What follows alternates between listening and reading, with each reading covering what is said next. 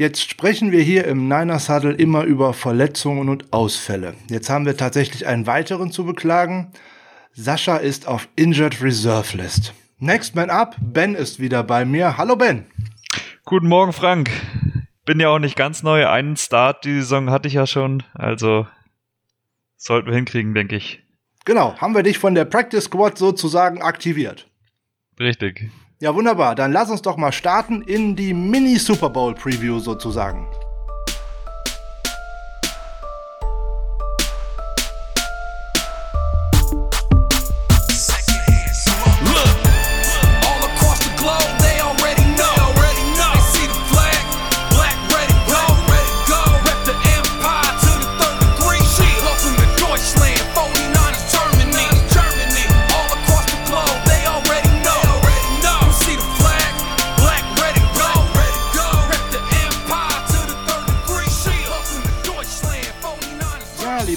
Da sind wir schon wieder in der 52. Ausgabe des Niners Huddle. Heute jetzt Upfront. Wir beschäftigen uns mit dem Spiel bei den Seattle Seahawks. Ich habe gerade schon gesagt, Mini Super Bowl, weil irgendwie in den nächsten fünf Tagen entscheidet sich mehr oder weniger, wo die Saison so hingeht, weil über die nächsten fünf Tage spielen die 49ers gegen die Seattle Seahawks. Dann ist am Dienstag nicht nur die US-Präsidentenwahl, sondern für die NFL viel wichtiger die Trade Deadline. Und dann schon Donnerstagnacht kommt Green Bay. Also man spielt im Moment dann gegen die beiden vielleicht im Moment äh, stärksten Offenses der Liga, vielleicht noch mit den Pittsburgh Steelers dabei. Aber das wird natürlich eine große Herausforderung. Große Herausforderung dann heute auch für mich. Ich muss auf Sascha verzichten. Er ist mit einer, einem grippalen Infekt auf der Injured Reserve List. Aber ich bin ja Gott sei Dank nicht alleine da. Next Man Up. Ben, schön, dass du wieder bei uns bist. Freut mich auch. Wunderbar. Du warst ja schon in einer Preview mal dabei, ist noch gar nicht lange her. Da ging es um Kyle Juszczyk, über den werden wir heute gleich auch nochmal sprechen. Der hatte ja äh, in den letzten Seattle-Spielen auch immer eine große Bedeutung. Das passt ja immer ganz gut. Wie gesagt, zweite Rivalry Week in dieser Saison sozusagen. Und eigentlich, wenn man äh, auf die letzten Jahre zurückbringt, ist es immer interessanter eigentlich gegen die Seahawks zu spielen. Und es war deutlich emotionaler als auch äh, gegen die Rams. Auch wenn die äh, Rivalry noch gar nicht so alt ist, aber da werden wir heute gar nicht so großartig drauf eingehen, weil da gibt's noch morgen über unseren Patreon-Account noch eine kleine Sonderfolge zu zur Seahawks 49ers Rivalry. Also, was fällt uns direkt ein, wenn wir an die Seahawks denken? Klar, das letzte Spiel der letzten Dekade, nämlich der tolle Stopp von Dre Greenlaw an der Goal-Line, der uns den First Seed in der letzten Saison ähm, beschert hat. Das war ein tolles Spiel, oder? Vollkommen richtig. Also äh, total geiles Spiel. Ich meine, das beide Spiele letztes Jahr waren super, aber natürlich das äh, Spiel mit dem Stop von Dre Greenlaw, ähm, auch mit dem richtigen Ausgang für uns und den First Seed gesichert, äh, richtig klasse.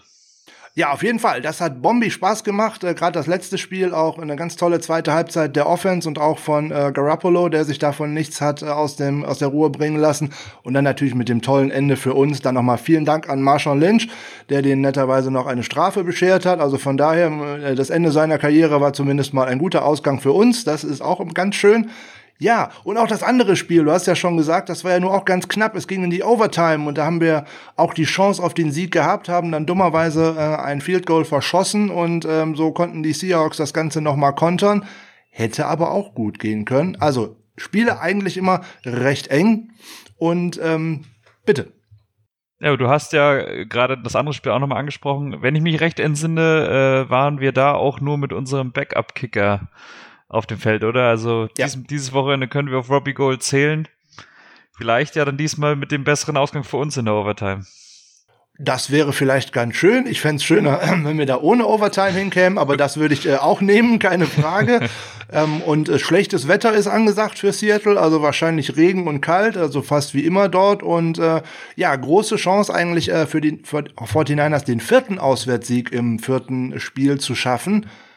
Es ist nämlich äh, der zwölfte Mann nicht mit im Stadion, der es gerade für die Auswärtsteams in, im äh, Century Link Field immer recht äh, schwierig macht. Es ist ja auch so schön konstruiert, dass sich da die Schallwellen auch immer noch weiter aufschaukeln und dass es gerade immer so schön auch Richtung der Bank des Gegners geht und wo ähm, die Sideline des Gegners, also der 49ers in diesem Falle, dann immer auch schön im Regen steht und dergleichen. Also das ist ein schön konstruiertes Stadion für die Heimmannschaft. Ähm, ich hätte mir gewünscht, das hätte man beim Levi Stadium auch mal ein bisschen äh, so vorgenommen, aber es steht auf einem anderen Blatt Papier. aber ohne Fans im Stadion auf jeden Fall äh, ein Nachteil, oder nicht unbedingt ein Nachteil für die Seahawks, aber auf jeden Fall ein Vorteil für die 49ers.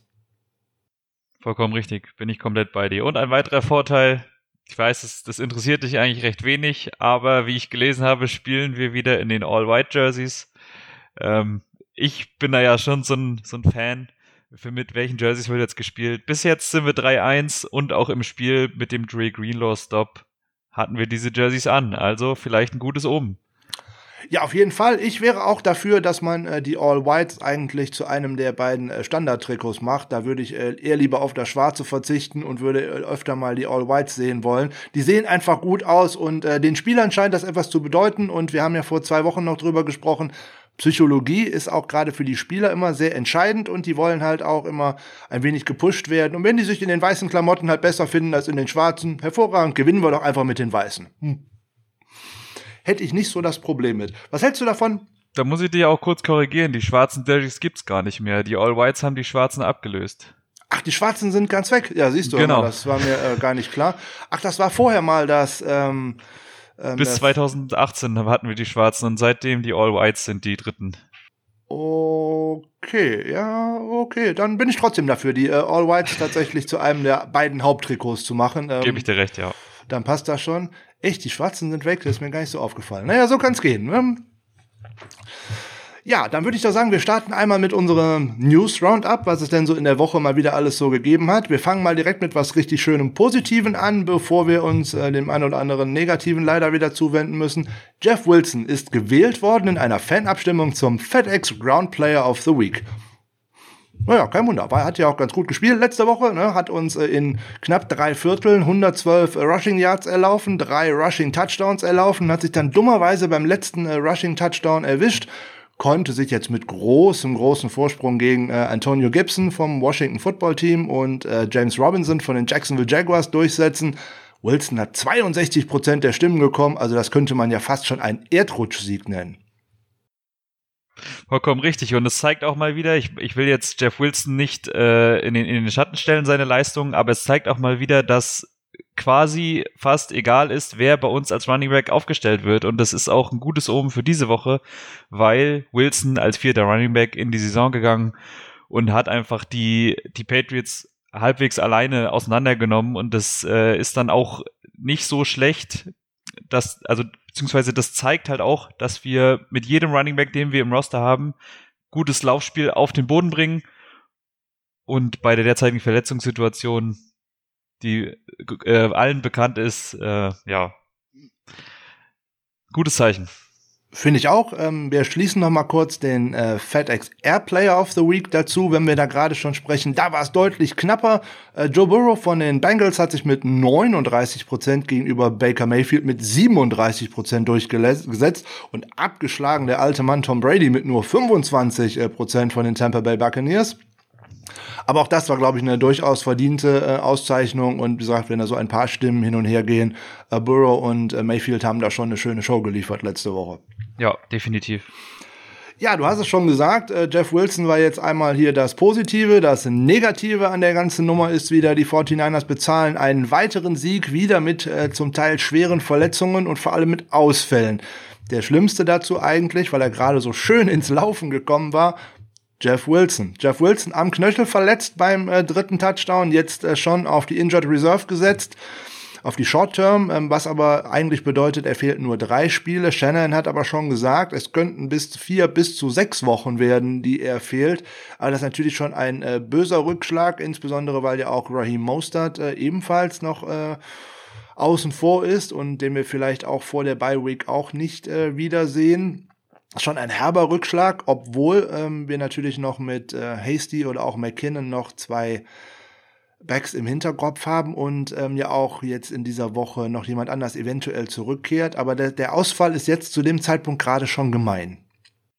Definitiv. Und du hast es gerade schon angesprochen. Ähm, wir haben McKinnon und Hasty und Coleman wurde jetzt auch von der IR, IR wieder freigegeben fürs Training. Ähm, da sollten wir dann doch drei Runningbacks haben, die am Sonntag äh, uns helfen, auch wenn es natürlich, wie du auch schon gesagt hast, für Wilson sehr, sehr schade ist, weil er jetzt gerade mal ins Rampenlicht gestellt wurde, bewiesen hat, dass er da zurecht steht und ja, ist natürlich umso ärgerlicher für ihn.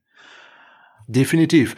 Genauso ärgerlich ist, dass wir zum zweiten Mal auf unseren Nummer 1 Receiver verzichten müssen. Äh, Debo Samuel hat sich äh, in einem Rushing Play, in dem er eingesetzt worden ist, äh, eine Kniesehnenzerrung, wie die Amerikaner immer so schön sagen, eine Harmstring-Verletzung, aber die nennen irgendwie alles Harmstring-Verletzung, ähm, zugezogen und äh, wird jetzt zumindest mal zwei Partien pausieren müssen, wenn nicht sogar länger. Sowas kann sich ja auch gerne mal über mehrere Wochen hinziehen.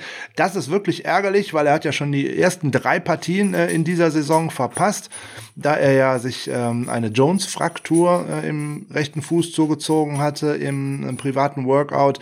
Das ist natürlich ein herber Verlust, insbesondere weil er schon jetzt so gut ins Rollen gekommen ist. Ah, und da befürchte ich, dass sich das äh, Shanahan-System so aus den letzten Wochen ein wenig gegen uns wendet, nämlich dass er tatsächlich immer nur mit drei Wide Receivers gespielt hat. Jetzt muss wieder einer nach vorne treten, der in den letzten drei, vier Wochen fast kaum, äh, fast keine Snaps und noch weniger Targets bekommen hat. Und äh, ja, aber das ist etwas für äh, später. Dann hätten wir noch äh, Jimmy Ward. Ähm, hat jetzt gestern mal wieder ein bis äh, gestern zum ersten Mal trainiert, aber da gucken wir noch mal gleich im Injury Report drauf. Aber Richie James, ja, hat ja auch schon äh, mehrere Spiele in dieser Saison verpasst. Jetzt wieder Day-to-Day, -Day, auch eine Knöchelverletzung. Hm. Ja, was soll man dazu sagen? Ist jetzt vielleicht nicht die größte Auswirkung auf unser Spiel, aber es passt eigentlich äh, wieder einmal, weil ein verletzte Spieler relativ früh wieder äh, eingesetzt und ähm, ja, und jetzt schon wieder raus. Vollkommen richtig. Also Samuel ist richtig schade. Beim letzten Mal, wo ich dabei war, haben wir noch drüber gesprochen, dass er wieder dabei ist gegen die Eagles. Jetzt fällt er wieder aus. Sehr schade. Ich bin sehr, sehr großer Fan von ihm. Richie James, wie du sagst, ist natürlich auch ungut, aber ein Spieler, auf den wir, würde ich jetzt mal sagen, verzichten können, da wir auch gerade mit Brandon Ayuk ähm, auch gute Leute dieses Jahr dazu bekommen haben. Auf jeden Fall. Äh, Ayuk auch mit einem sehr, sehr guten Spiel äh, gegen die Patriots. Äh, erstes äh, 100 plus Receiving Yards Game in seiner Karriere und ähm, der sah da auch ganz gut aus. Insbesondere, wenn wir beide zusammen auf dem Feld hätten, wäre das natürlich richtig schön. Also jetzt äh, Samuel und äh, Ayuk. Meinetwegen dann noch gerne James dazu, aber hauptsächlich die ersten beiden. Das finde ich gut.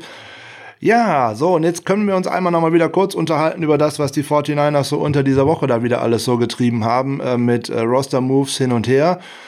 Ja, es fing damit an, dass man ähm, mal wieder den guten Alex Barrett entlassen hat vom aktiven Roster. Das ist ja so eine richtig schöne On-Off-Beziehung, jetzt nicht nur in die nächste, sondern in die übernächste Runde. Äh, dazu hat es direkt äh, Parnell Motley, den äh, Cornerback, getroffen, den man in der Woche vorher äh, akquiriert hatte. Von, äh, den hatte man geclaimed vom Waiver der Tampa Bay Buccaneers und der sah eigentlich auf Tape auch ganz gut aus. Ja, dass man äh, die Rosterplätze nicht direkt äh, wieder belegt hat, ließ schon darauf äh, schließen, da kommt irgendetwas. Mhm, ja, nämlich äh, der gute Jordan Willis, den man ja schon in der Woche vorher per Trade äh, mit den New York Jets ähm, zu uns gebracht hat. Der braucht natürlich einen Roster-Spot. Der hat jetzt dieses fünf Tage Corona-Protokoll tatsächlich dann mal äh, geschafft. Der hat jetzt einen von diesen Roster-Spots bekommen. Ja, und die anderen sind irgendwie alle noch so ein bisschen im Fluss, um es mal so zu nennen. Warum sind die im Fluss? Ganz einfach, die 49ers haben, wie äh, Ben vorhin schon richtig gesagt hat, das Practice Window nicht nur für Tevin Coleman geöffnet, sondern auch für äh, Jordan Reed und äh, K1 Williams. Und je nachdem, wer von denen denn noch äh, aktiviert werden könnte vor dem Spiel, der braucht natürlich auch noch einen Rosterplatz. Also zwei wären noch frei. Hm, das sähe ja vielleicht gar nicht schlecht aus. Insbesondere Jordan Reed ist eine Überraschung, dass er jetzt schon mit dabei ist. Vollkommen richtig. Also da habe ich ehrlich gesagt am wenigsten mitgerechnet. Ich fände es aber super, wenn er direkt wieder spielt. Auch wenn, äh, wie du vorhin schon gesagt hast, es wäre natürlich schade, wenn du jetzt wieder Spieler, die frisch aus der Verletzung kommen, verbrennst, direkt aufs Feld schmeißt und sie sich dann direkt wieder verletzen. Aber wenn er freigegeben wird, wenn er selber sagt, ich bin fit, ich kann spielen, fände ich super, wenn er spielt. Gerade mit dem Ausfall von Debo Samuel, wenn du dann mal zwei Titans bringst mit George Kittle und Jordan Reed. Klasse. Ja, das wäre mit Sicherheit eine schöne, eine schöne Vorstellung, die beide dazu zu haben. Er wäre natürlich dann auch äh, gerade für die äh, Defense äh, in der Mitte schlecht zu verteidigen, insbesondere wenn Kittel da auch noch durch die Gegend läuft. Aber ich glaube, den größten Impact von den dreien, die wir gerade genannt haben, könnte sogar die Rückkehr von K1 äh, Williams sein, weil wenn man diesen bissigen Kettenhund in Anführungszeichen äh, gegen Tyler Lockett in den Slot stellen könnte, das wäre natürlich ein Upgrade gegen Jammer Taylor. Jetzt sagen alle, oh, warum sagt er was gegen Jammer Taylor? Der hat doch äh, gerade zwei Interceptions gefangen. Ja, hat er gegen die Patriots, hat er auch gut gespielt. Nur wenn ich die Wahl habe zwischen K1 Williams, einem der besten Nickelbacks der Liga, und einem Veteran im siebten Jahr, ähm, der in den letzten Jahren nicht wirklich gespielt hat, würde ich mich immer blind für K1 Williams entscheiden, sofern er denn fit ist. Definitiv, äh, Entschuldigung, dass ich unterbreche, definitiv, äh, zumal Jamar Taylor auch in den letzten Wochen schon sehr grauslige Leistungen gebracht hat. Gut, das Spiel gegen die Dolphins, da haben wir alle, haben alle Spieler der Niners nicht gerade gut ausgesehen, aber Nummer 47 äh, ist da schon noch negativ mit rausgestochen. Ja, das, das stimmt vollkommen. So, so rein noch mal so ein kleines Ding zur, zur technischen Seite. Die 49ers haben jetzt in dieser Woche, äh, wie gesagt, das Practice Window für diese drei Spieler ähm, geöffnet. Was passiert jetzt, wenn man die jetzt nicht ähm, aufs Roster bringen möchte? Also die 49ers haben jetzt 21 Tage nach dieser Aktivierung Zeit, diese Spieler aufs aktive Roster zu bringen. Sollte man jetzt feststellen, da ist doch noch etwas langwierigeres, was dabei vielleicht noch im Verborgenen liegt oder die Spieler sind nicht so fit, wie man sich vorgestellt hat, gibt es am Ende von diesen 21 Tagen nur zwei Möglichkeiten. Entweder aktiven Roster-Spot oder im Endeffekt Injured Reserve, für den Rest der Saison, dann können sie nicht mehr zurückkommen oder gar nicht wahr. Es gibt noch eine dritte Möglichkeit, das wäre die Entlassung der Spieler. Müsste man jetzt mal abwarten, aber eigentlich müsste man bei allen dreien damit rechnen, dass die äh, zurückkehren und äh, dann wahrscheinlich auch natürlich wieder ihren Impact bringen. Jetzt machen wir noch einen schnellen kleinen Roundup denn wir haben ja vorhin schon mal über ähm, Alex Barrett gesprochen und auch über Parnell Motley. Die 49ers haben unheimlich aufgeräumt unter der Woche auf ihrer Practice Squad. Es gab ins, äh, fünf neue Spieler und insgesamt vier Entlassungen. Und äh, da war ja so einiges los. Wir wollen da über die einzelnen Namen, glaube ich, gar nicht so groß reden, sondern nur mal eben so einen schönen äh, kleinen äh, Roundup geben. Also wie erwartet, Parnell Motley und äh, Alex Barrett haben zwei dieser Rosterplätze bekommen, nachdem sie den Waiver geklärt haben und von äh, keinem anderen Team aufgenommen worden sind. dazu gibt es einen weiteren äh, Veteran O-Liner auf der Practice Squad. Das ist Tony Bergström. Das war mal ein Drittrunden-Pick der Oakland Raiders 2012 und ähm, ja, hm, hat jetzt auch letzte Saison auch noch für die Washington Redskins einige Spiele gemacht. Ähm, sogar alle 16 Partien kam er zum Einsatz und hat in äh, sechs Partien gestartet. Der ist mit Sicherheit mal eine Alternative, falls irgendwas ganz schlimm läuft. Dazu kommt äh, ein ehemaliger Michigan Wolverine mit Willie Henry, ähm, war mal ein Viertrunden-Pick der Baltimore Ravens. Ein Defensive Tackle kommt zum Ganzen dazu. Ja, so und da im Endeffekt diese kommen dazu. Und dann kommen ganz, ganz viele weg. Nämlich äh, Brian Allen, der uns ja gegen Miami so gut gefallen hat, obwohl ich weiterhin äh, dabei bleibe, das ähm, darf man nicht ihm anlasten. Man ist immer nur so gut wie der schlechteste Mann und die NFL ist eine Matchup-Liga und wenn mir da mein Scheme nicht hilft, war das völlig klar, dass man damit untergeht. Ähm, gleichzeitig verlassen uns Conway und Schuler und auch äh, Coatney. Alles sind alles Spieler, die in den letzten Wochen erst auf diese Practice Squad äh, gekommen sind Anscheinend äh, hat man sie jetzt ausprobiert und war damit nicht so ganz einverstanden und äh, ersetzt sie jetzt durch andere. Und einen habe ich noch vergessen, da hat sich gerade äh, unser äh, Sascha ähm, so äh, noch so drüber gefreut. Chris Fink ist zurück, noch ein Wide Receiver, der hat mal bei der University of Notre Dame gespielt. Slippery Fox hat man ihn da, glaube ich, genannt als Spitzname, wenn mich nicht alles täuscht. Der könnte auch als Returner eingesetzt werden. Hm, vielleicht äh, auch schon so im Hinblick, äh, dass Richie James nicht dabei war und das, was äh, Trent Taylor da so geboten hat, war ja auch nicht unbedingt immer so das Gelbe vom Ei. Letzte Personalie, bevor wir uns zu unserem Hauptthema zuwenden.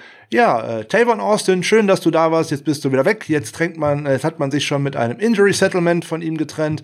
Was bedeutet jetzt Injury Settlement? Ja, ist relativ einfach.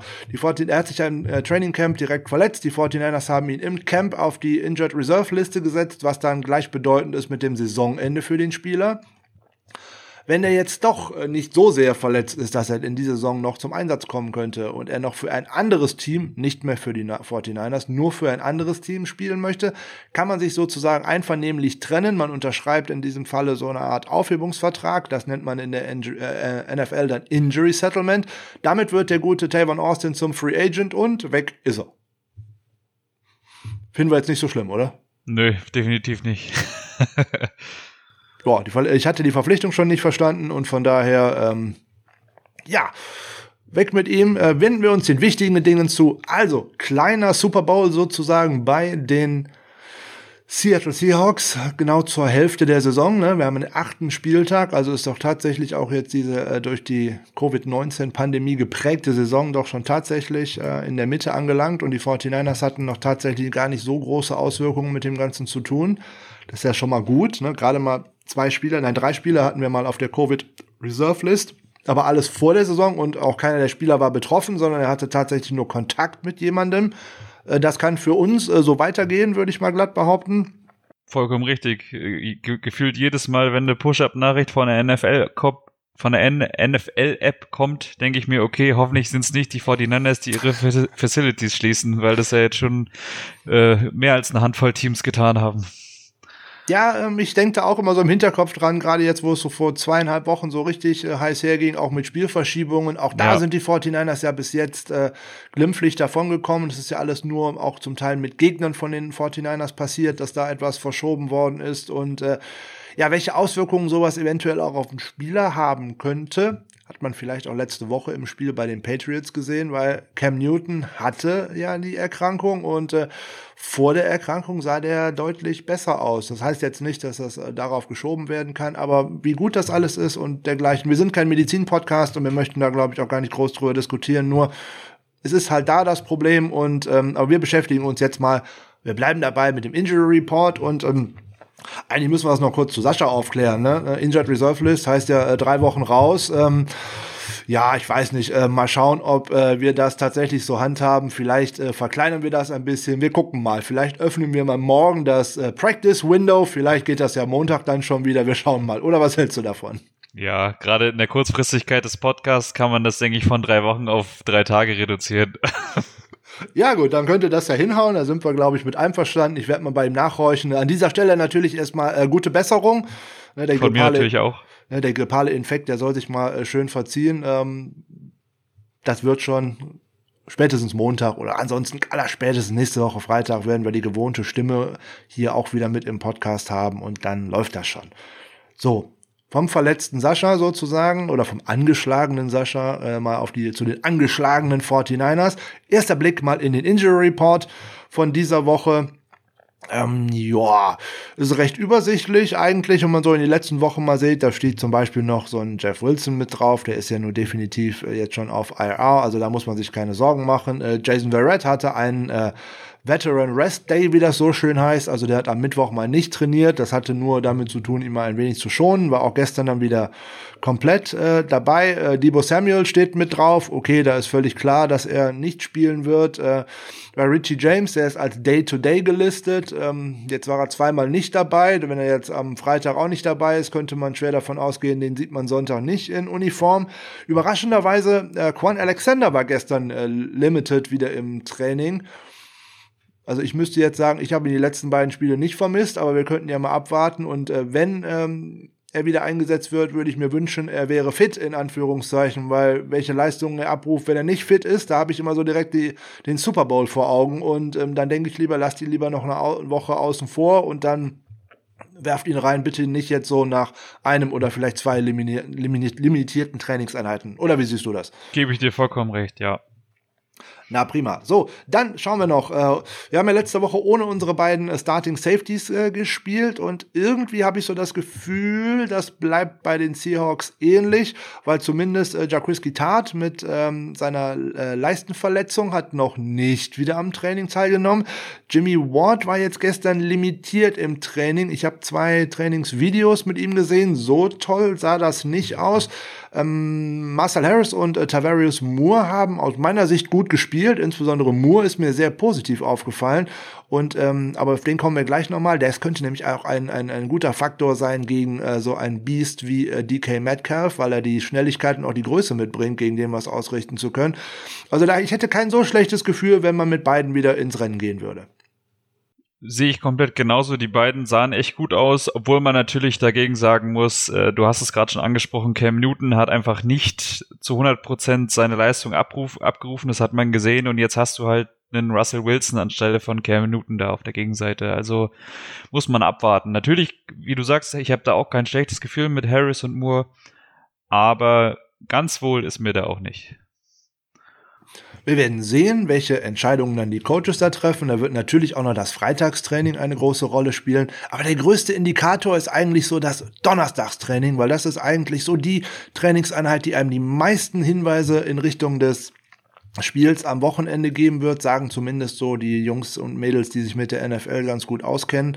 Also von daher könnte man vielleicht damit rechnen, dass äh, Ward und Tat äh, besser eher nochmal ein Spiel zugucken und dann eventuell nächste Woche gegen die Packers äh, zurückkehren oder sogar erst äh, gegen die Saints. Müsste man einfach mal abwarten. Ja.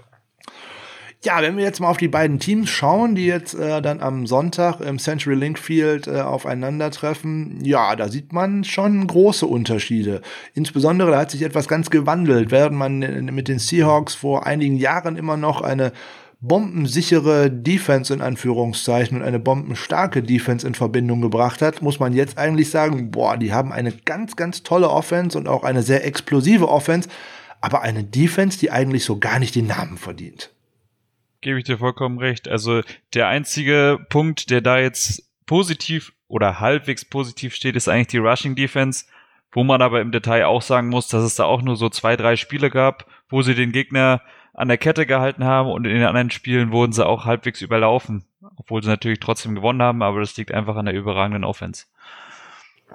Genau, 33,8 Punkte im Schnitt pro Spiel macht diese Offense. Kein Wunder, Russell Wilson spielt äh, eine hervorragende Saison. Das muss man auch mal als 49ers-Fan neidlos anerkennen. Hat jetzt schon äh, 1890 äh, Yards mit einem Spiel weniger wohlgemerkt. Die hatten ja schon eine Bye-Week. Hat sich jetzt gerade letzte Woche gegen die Cardinals mal so eine kleine Auszeit genommen, in Anführungszeichen. Drei Interceptions sieht man von ihm eigentlich nie. Und ähm, ja, das ist gemein für uns, weil zwei schlechte Spiele in Folge ja, da kann ich mich äh, in der ganzen Karriere von Russell Wilson nicht dran entsinnen, aber dann sagen wir mal einfach anders. Russell Wilson spielt okay und wir spielen sehr gut. Das würde mir dann noch besser gefallen. Ähm, was besonders auffällt, ist eigentlich dieses tolle Receiving Core, was die auf die Beine gestellt haben die haben jetzt schon zwei Receiver, die beide schon über 500 Yards gefangen haben. Ist natürlich einmal äh, Tyler Lockett und auf der anderen Seite DK Metcalf. Und gerade Lockett hat letzte Woche abgeliefert. 15 Catches für 200 Yards und drei Touchdowns. Also meine Güte, ähm, der war aber on fire letzte Woche. Ja, vollkommen richtig. Also es ist halt bei den Seahawks so, sobald du einen äh, Receiver der Seahawks im Zaum hältst, bringt dir das in dem Punkt gar nichts, weil, wie du sagst, sie haben sowohl Lockett als auch Metcalf. Lockett konnte letzte Woche nicht kontrolliert werden und dann hat er eben einfach mal drei Touchdowns für, 100, für über 200 Yards gefangen. Ja, unfassbar. 20 Targets hat er bekommen von Russell Wilson. Also alleine das ist schon eine unglaubliche Zahl. Ja, und dann gibt's ja auch noch ein bisschen was an Rushing Game, so mit Chris Carson und Russell Wilson selber. Das Gute daran ist, die Defense von denen ist genauso schlecht in Anführungszeichen wie ihre Offense gut ist. Die Passing Defense der Seahawks liegt fast schon abgeschlagen auf dem letzten Platz der NFL mit 368,7 Yards, die man da zugelassen hat. Die Total Defense liegt auch auf dem letzten Platz, auch schon ein wenig abgeschlagen mit 479 Yards pro Spiel, die man zugelassen hat. Hui, also das ist schon eine ganze Menge, oder? Definitiv. Und ich würde das fast bei der Passing Defense schon wegstreichen, weil es sind über 30 Yards, die sie im Schnitt mehr kassieren als die zweitschlechteste Defense. Ja, das ist wirklich äh, ordentlich und gerade bei äh, so einem äh, defensiv orientierten äh, Head Coach wie Pete Carroll ähm, doch irgendwie verwunderlich. Ähm, an den äh, Künsten des Defensive Coordinators Ken Norton Jr. Äh, zweifle ich ja sowieso. Da war ich auch nicht traurig, dass der den Coaching-Staff der 49ers äh, vor anderthalb Jahren äh, relativ schnell wieder verlassen hat. Also von daher schauen wir mal, wie wir die eventuell aufs Kreuz legen können. Wie gesagt, es ist eine schöne ähm, Rivalry geworden gegen die äh, Seattle Seahawks, die ja eigentlich in der NFL erstmal in der AFC begonnen haben und äh, dann ja erst später in die NFC und äh, dann in die NFC West äh, gewechselt sind. 43 Mal hat man erst gegeneinander gespielt, also für eine Rivalry wirklich äh, recht jung. Aber wir müssen äh, auch hier mal anerkennen, die Seahawks haben uns gerade in der letzten Dekade ganz schön überfahren, in Anführungszeichen. Die führen nämlich mit 26 zu 17 im ewigen Vergleich. Da tun natürlich die neun Spiele, die man in Folge mal verloren hat, äh, echt weh, in Anführungszeichen. Das haben wir ja erst in der Saison 2018 mal durch ein Field Goal von Robbie Gold äh, beenden können, diesen Streak. Also da müssen wir noch ein bisschen aufholen. Vielleicht können wir da jetzt ja einen Anfang machen. Wir haben ja letzte Saison schon einmal in Seattle gewonnen. Warum sollten wir das jetzt nicht am Wochenende wiederholen? Würde uns ja gut gefallen. Ja, also wie du schon gesagt hast, diese neun Spiele in Folge, aber ähm, die tun uns da schon weh in der in der Serie. Aber das war halt gerade die Zeit, wo wir uns durch die Coaches und durch die Quarterbacks durchgeswitcht haben, weil uns einer nach dem anderen enttäuscht hat. Also da sind, sind wir jetzt wieder gut aufgestellt und jetzt hoffen wir mal, dass wir da näher an die Seahawks wieder ranrücken. Ja, das finde ich doch gut. Das ist eine schöne Herangehensweise. Ja, was müssen die 49ers denn richtig machen, damit das gut läuft? Ändert sich zu den vergangenen Wochen und grundsätzlich eigentlich wieder gar nicht viel. Unser Team spielt deutlich besser, wenn es tatsächlich mit einer Führung im Rücken spielt. Get out in front. Dazu ist unsere Rushing Offense natürlich äh, gefragt, weil die 49ers haben im äh, NFL 2020 mit 581 äh, Rushing Yards die meisten in der ersten Halbzeit aufs Tableau gebracht. Und das ist auch schon ein Gap zu dem dahinter. Man würde jetzt gar nicht glauben, dass die äh, auf Platz zwei dann tatsächlich die Kansas City Chiefs sind mit 546 Yards. Da hätte man auch eher andere Teams erwartet. Es gilt natürlich wieder, wie immer eigentlich, man muss die Ketten bewegen, move the chains, keine Frage. Wenn man die Seahawks oder überhaupt jeden Gegner vom Platz halten kann, wenn seine eigene Offense drauf ist, dann kann die andere Offense erstmal keinen Schaden anrichten. Wenn man dann natürlich den Ball kontrollieren kann, kontrolliert man im Endeffekt auch die Zeit und man limitiert die Chancen des Gegners, dass er etwas Böses anrichten kann. Das hat ja auch letzte Woche hervorragend funktioniert. Gegen die Patriots hatten die 49ers über 38 Minuten den Ball und da haben wir vorher auch nicht so mitgerechnet. Definitiv nicht. Also ähm, ich habe schon mit einem Sieg gerechnet, auch wenn wir als Außenseiter ins Spiel gegangen sind, aber dass es so deutlich wird und wir das Spiel so kontrollieren, hätte ich tatsächlich nicht gedacht. Genau, dazu kommt unsere hervorragende Quote on Third Down, wenn wir denn da tatsächlich passen. Da liegen die 49ers nämlich in der Effektivität, dass man also ein neues First Down schafft in den Jahren 2019 und 2020 tatsächlich auf dem ersten Platz mit 44,1 Prozent. Das ist echt beachtlich dafür, dass viele immer sagen, äh, Garoppolo wäre ungenau und damit könnte man nicht arbeiten. ist mal die Frage, wie man das so sieht und was er denn tatsächlich bekommt. So, Red Zone Drives sind wie immer wichtig. Das Feld runtermarschieren ist wie immer wichtig. Yards über Yards zu machen, ist auch immer wichtig. Alles keine Frage, das wiederholt sich von Woche zu Woche. Und man sieht ja auch gerade in den letzten beiden Wochen, wie sehr sich das Ganze auch tatsächlich auszahlt, weil man den Gegner einfach vom Feld runterhält und weil man seine eigenen, äh, weil man die Defense des Gegners damit einfach müde spielen kann.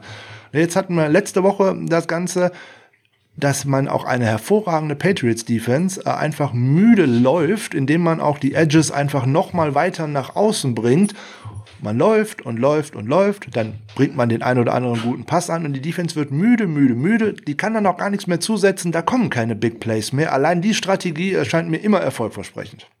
Vollkommen richtig. Also letzte Woche gegen die Belichick Defense, die nie zu unterschätzen ist und jetzt triffst du auf eine, ich sage jetzt mal, angeschlagene Defense, weil sie Punkte über Punkte kassiert. Ähm, da sollte das Laufspiel wieder einer der wichtigsten Faktoren sein. Ja, und dazu muss man immer sagen, da kommen wir auch gleich bei den Seahawks drauf, weil die machen das in dieser Saison bis jetzt exzellent, aber die 49ers eigentlich auch über die letzten Jahre. Elite on First Down.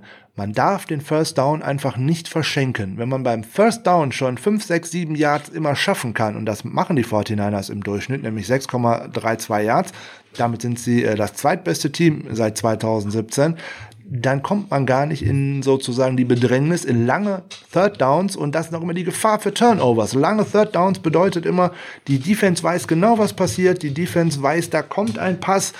Ja, hm, dann weiß man auch, oh Gott, der erste Pass geht meistens auf George Kittle oder dann könnte man im Moment fast schon auf Kendrick Bourne äh, aus, äh, davon ausgehen. Das ist echt schwierig. Also immer den ersten Versuch gut ausspielen, gut nutzen. Ähm, da erwarte ich auch von Shanahan wieder ein äh, gutes Play-Calling. Jetzt haben wir gerade in den letzten beiden Wochen wieder viel, viel Laufspiel gesehen beim First Down. Ich könnte mir gegen Seattle vorstellen, dass man da den ein oder anderen Pass mehr sehen könnte. Ja, also du hast es die langen Third Downs angesprochen. Ich gehe mal ein paar Wochen zurück zum Cardinals-Spiel Jimmy wurde immer wieder gezwungen, äh, die langen Third Downs, dritter und acht, dritter und neun oder höher zu spielen. Und da äh, haben wir einfach, ich weiß gar nicht, ob wir da überhaupt eins dieser Third Downs zum neuen ersten Versuch gemacht haben. Da waren es zwei, okay. Ja, zwei von zwölf. Ja, also da hat man gesehen, in diese Situation dürfen wir nicht kommen und dann, wie du gerade gesagt hast, man muss die Seattle Defense auch mal überraschen und auch beim ersten Versuch vielleicht einen Pass spielen, direkt den nächsten ersten Versuch und dann Mürbel laufen. So sieht's aus. Perfekt. Was sieht's bei unserer Defense aus? Ja, unsere Passing Defense überrascht uns dieses Jahr, wenn wir ehrlich sind. Ne, wir haben bis jetzt äh, die nur 179,6 Yards äh, fewest Net Passing Yards per Game allowed, also zugelassen, also gerade mal 180 Yards. So, wenige Passing Yards zugelassen, klappt eigentlich sehr gut, insbesondere mit den ganzen Verletzungen, die wir auf Cornerback und jetzt natürlich auch noch äh, auf, bei den Safeties hatten, ist das doch recht überraschend. Äh, da hat sich gerade Jason Verrett als ein enormer stabilisierender Faktor herausgestellt und äh, auch Emmanuel Mosley hatte in, jetzt in den beiden Spielen, wo er wieder mit dabei war, einen großen Impact, obwohl am Anfang der Saison noch gar nicht so gut aussah. Aber mir ist das deutlich lieber, wenn unsere Corner äh, aggressiver spielen und dann auch mal einen Fehler machen, als wenn sie immer nur Catches zulassen und dann versuchen, den sicheren Tackle zu machen. Das hat ja so gar nicht funktioniert zu Saisonbeginn. Ja, genau das. Gerade, äh, ich komme wieder aufs Cardinals-Spiel, wo wir dann jeden dritten Versuch zum neuen Ersten über die Andre Hopkins hatten. Wenn man dann, ja, okay, man landet den Tackle, aber wenn die gegnerische Passing-Offense da dann trotzdem sieben, acht Yards macht, das machen sie zweimal, haben sie einen neuen ersten Versuch, und dann verlierst du das Spiel. Gerade gegen Russell Wilson, der ein sehr intelligenter Quarterback ist, darfst du so nicht spielen. Wie du sagst, ich bin auch bei der aggressiven Spielweise. Ja, dann äh, lässt man halt mal einen Receiver laufen, weil man zu aggressiv gespielt hat. Aber über die lange Zeit bringt uns das weiter nach vorne. Auf jeden Fall. So, schauen wir nochmal, was machen die 49ers denn und auf welche Spieler müssen wir denn gucken, bevor wir uns gleich den Seahawks zuwenden. Ein Spieler, auf den es am Wochenende auf jeden Fall ankommen wird, ist Jimmy Garoppolo. Jimmy Garoppolo ist in seiner Karriere jetzt 5 zu 0 mit allen Starts äh, beim Gegner von den NFC West Teams, vier davon äh, im Trikot der 49ers. In diesen fünf Spielen hat er 72,2 Prozent seiner Pässe an den Mann gebracht für 1400 Yards, sieben Touchdowns dabei erzielt und ein Passer-Rating von 106 das ist nicht ganz so schlecht. Damit könnten wir arbeiten. Insbesondere, wenn man da jetzt zurückschaut, wie er denn in der Partie gegen die Seahawks letztes Jahr gespielt hat. Und da war unser Rushing Game gar nicht so gut. Da gerade in der zweiten Halbzeit, dass wir da im Spiel geblieben sind und den Sieg davongetragen haben, geht stark auf Garoppolo zurück.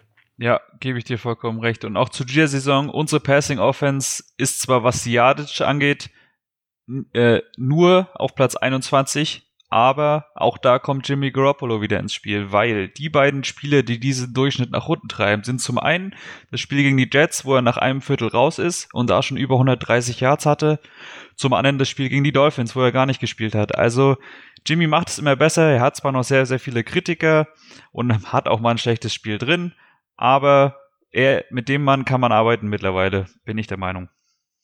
Ja, es kommt ja auch immer darauf an, was äh, tatsächlich äh, der Head Coach von seinem Quarterback erwartet. Und äh, wenn äh, Shanahan so äh, unzufrieden wäre, dann würde ja vielleicht auch ein Nick Mullins oder irgendwer anders auf dem Feld stehen. Und äh, ja, jetzt gegen Seattle dürfen wir sicherlich auch den ein oder anderen tieferen Pass mal erwarten, insbesondere weil die da nicht so gut aufgestellt sind, aber da kommen wir später einmal drauf. Ein Spieler, auf den es definitiv ankommen wird, ist Eric Armstead.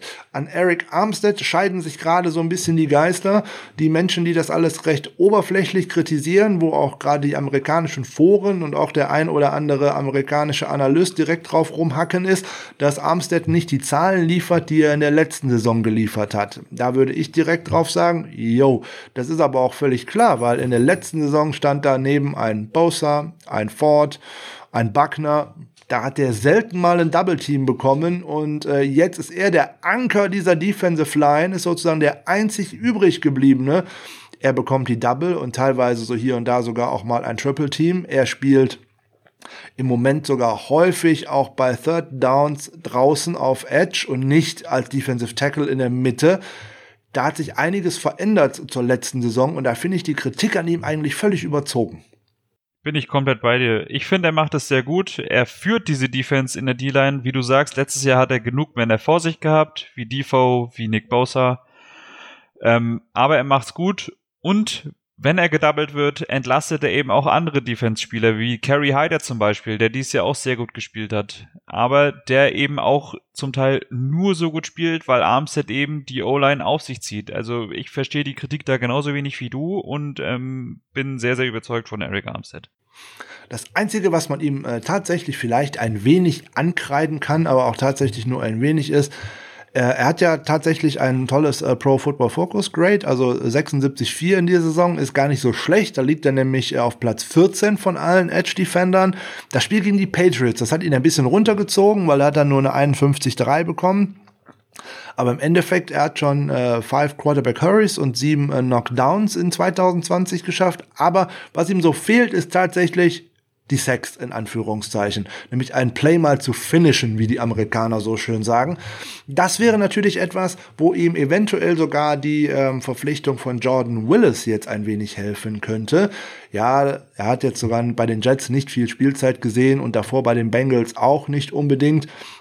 Die haben den zum Teil, denke ich, auch äh, falsch äh, eingesetzt, weil eigentlich ist das ein reiner Speed-Rusher. Ein, der kommt mit seiner, seiner Agilität, der kommt mit seiner Schnelligkeit und zwar über außen. Und wenn ich den alleine jetzt mal sozusagen als Default Light bezeichne ich ihn jetzt einfach mal, dann ist er jetzt vielleicht kein Ferrari, dann ist er vielleicht nur, keine Ahnung, irgendwie ein Honda-Sportwagen oder irgendwie sowas. Ich will jetzt hier keinem zu nahe treten. Ähm, mir fällt gerade kein besserer Vergleich ein. Wenn der aber tatsächlich dann mal bei äh, den dritten Versuchen und Lang auf dem Feld stehen kann. Und dann, wenn er Armstead mal wieder nach innen rücken kann, damit man innen Armstead und Kinlaw hat, um dann Jagd auf den Quarterback zu machen. Das wird zum einen unserem Rookie helfen, das wird aber auch Armstead helfen. Das bin ich mal gespannt, ob man das eventuell schon im ersten Spiel sehen könnte, oder? Ja, gebe ich dir vollkommen recht. Also ich habe jetzt gerade nochmal nachgeschaut, Eric Armstead, ein, eineinhalb Sacks aus sieben Spielen. Aber da kommt dann der von mir schon angesprochene Kerry Hyder. Der hat neben Eric Armstead ganze dreieinhalb Sacks in der Saison. Was? Äh, der Mann kam aus dem Nichts und da dreieinhalb Sacks aus sieben Spielen ist absolut okay. Und wie du sagst, vielleicht kann man Jordan Willis dann schon entscheidend mit ins Spiel bringen neben Armstead. Das hoffen wir für unsere Defensive Line, obwohl ich da persönlich noch einen anderen Plan habe eigentlich für unsere Defensive Line. Aber da gucken wir noch einen kleinen Moment später drauf, weil ein Spieler, auf den es definitiv viel ankommen wird, ist Jermichael Hasty. Der hat uns ja jetzt letzte Woche äh, schon richtig äh, Spaß gemacht äh, in der zweiten Halbzeit. Der wurde ja sozusagen nach dem Ausscheiden von Wilson noch unser Leadback. Also der hat das ganz gut gemacht. 5,2 Yards per Carry bei 20 Rushing Attempts in dieser Saison. Das ist nicht schlecht für einen Spieler, der aus dem Nichts gekommen ist. Und das Schönste, was ich über den bis jetzt gehört habe, ist ja folgendes. Die 49ers haben ihn ja als undrafted Rookie Free Agent von Baylor unter Vertrag genommen und dann ist er ja nur auf der Practice Squad gelandet, in Anführungszeichen. Und auf der ist er ja freiwillig sogar geblieben. Er hatte ja sogar Offerten von anderen Teams. Unter anderem sollen da auch die Carolina Panthers interessiert gewesen sein, weil da ist ja auch sein ehemaliger Head Coach Matt Rule aus dem College jetzt Head Coach.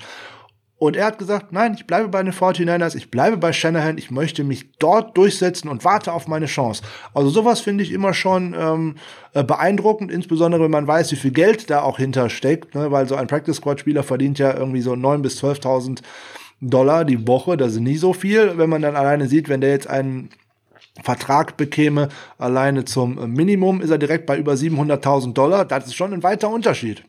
Definitiv das macht den Mann aber auch sehr sympathisch, weil, wie du sagst, ich habe es auch gelesen, er hat Angebote von anderen Teams gehabt, wo, wo er definitiv eine höhere Chance gehabt hätte, aufs Feld zu gehen, weil er geht als Nummer 5 Running Back bei uns in die Saison und jetzt kriegt er einfach seine Chance. Bei anderen Teams ähm, könnte er vielleicht, hätte er vielleicht schon in Woche 1 gespielt, weil er da Nummer 3 Running Back ist. Also sehr, sehr sympathisch. Ich mag den Mann auch. Er hat jetzt in den letzten beiden Spielen, er hatte sowohl gegen die Patriots als auch gegen die Rams schon ein paar Carries bekommen.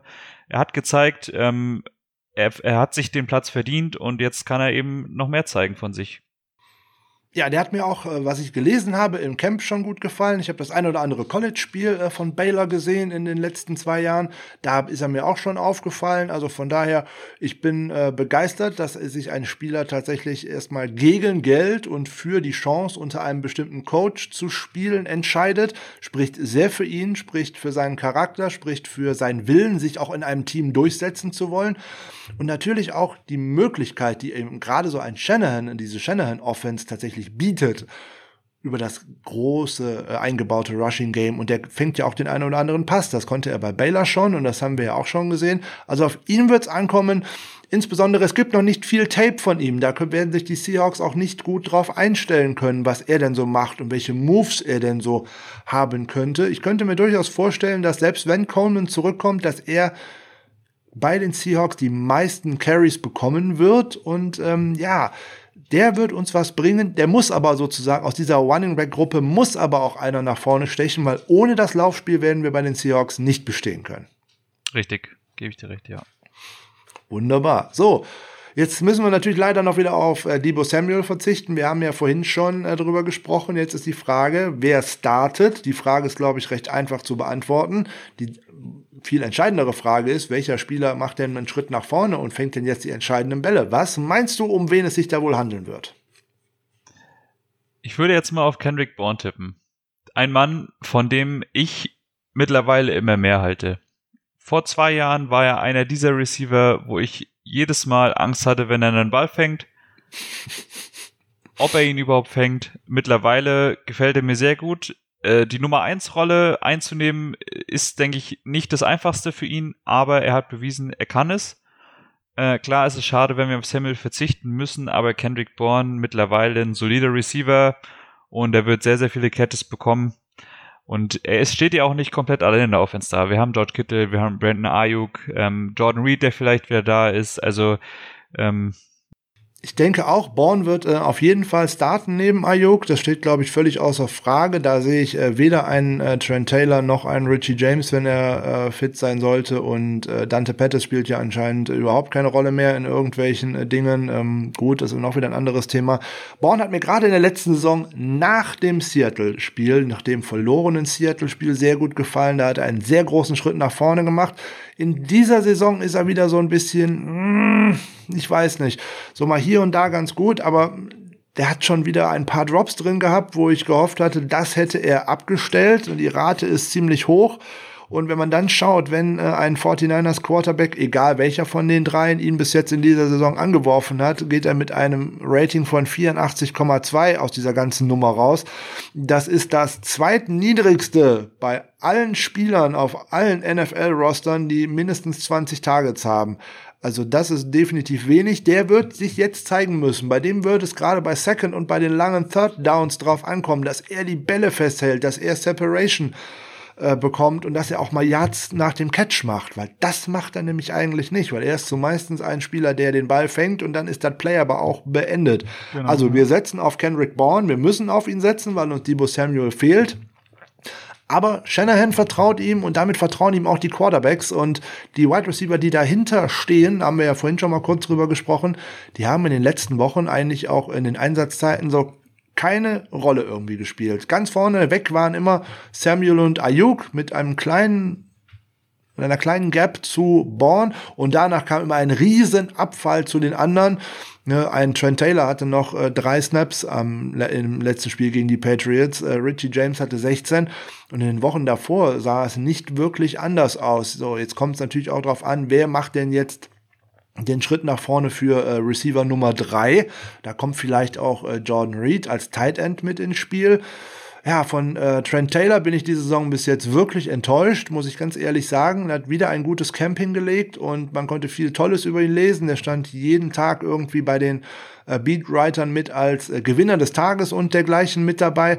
Aber auf das NFL-Feld hat das bis jetzt so in keinster Art und Weise übertragen können. Er fällt mir eigentlich nur auf durch eine Interception, die man in seine Richtung geworfen hat. Also Nick Mullins gegen die Eagles, auch so ein ganz übles Ding. Und ansonsten ist er mir diese Saison bis jetzt wirklich nicht aufgefallen. Ja, bin ich bei dir. Er spielt für mich eine ähnliche Rolle wie Dante Pettis im letzten Jahr. Hat mal einen Catch, returnt die Bälle, aber ansonsten komplett unsichtbar. Und nochmal zurück zu Kendrick Bourne. Ähm, vielleicht hat es auch einfach mit der Psyche zu tun. Letztes Jahr war er klarer Nummer 1 Receiver, wenn Samuel nicht da war. Dieses Jahr muss er sich einfach beweisen und vielleicht kommt er einfach mit dieser Rolle nicht klar. Aber jetzt mit Samuel out, gleiche Saison wie, äh, gleiche Situation wie letztes Jahr mit Ayuk im Austausch für Samuel. Schauen wir mal. Also ich bin sehr positiv gestimmt. Mir gefällt er, du hast schon recht. Er hat auch äh, gerade dieses Jahr äh, sehr, sehr viele Aktionen drin, die nicht für ihn sprechen, aber ich bin zuversichtlich. Das Zuversichtliche schadet auf gar keinen Fall. Äh, Im Gegenteil, sag ja, ich denke auch, dass äh, Born ein gutes Spiel äh, machen wird und auch machen muss, weil ich habe große Bedenken zu allen Receivern, die dahinter kommen, insbesondere weil denen alle die Sicherheit und auch die aktuelle Chemie äh, zum Quarterback fehlt eben weil man sie in den letzten Wochen noch nicht mal in der Garbage Time irgendwie eingesetzt hat, sondern ähm, da auch an den äh, eigentlichen Receivern festgehalten hat. Hoffentlich wird das kein Bumerang. Schauen wir doch auf die Seattle Seahawks. 5 zu 1 in die Saison gestartet.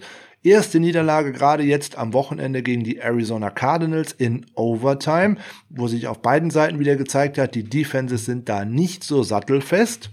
Auch eine Chance für uns. Müssen wir mal schauen, wie wir das nachher ausnutzen werden. Die Seattle Seahawks haben einen ewig langen Injury Report in dieser Woche. Da sieht unserer sogar mal harmlos aus gegen. Da ist unserer sozusagen ein Mad-Heft gegen, während der von denen so äh, einem Telefonbuch gleicht. Frage ist, wer kann da tatsächlich spielen und wer kann da tatsächlich nicht spielen. Wenn ich alleine auf die ersten drei schaue, die da im äh, äh, Practice Report oben aufgeführt sind, das wären Chris Carson, Carlos Hyde, Travis Homer. Jo, das sind drei Running Backs und drei, alle drei haben weder Mittwoch noch Freitag trainiert. Kein gutes Zeichen in Richtung aufs Spiel. Uh, wenn die alle drei ausfallen würden, wäre gut für uns, schlecht für die Seahawks. Dann steht die halbe O-Line mit da drin, die äh, Hälfte der Cornerbacks steht mit da drin, Jamal Adams steht immer noch mit da drin, er hat jetzt ohnehin schon zwei Spiele verpasst, hat jetzt mit einer Leistenverletzung und einer nicht weiter genannten Krankheit auch äh, die Trainingseinheiten Mittwoch und Donnerstag verpasst, also den sehe ich auch nicht unbedingt auf dem Spielfeld und wenn dann halt in einer limitierten äh, Form, weil er kann ja dann gar nicht, gar nicht in äh, Game Shape und dergleichen sein, ganz schwierig.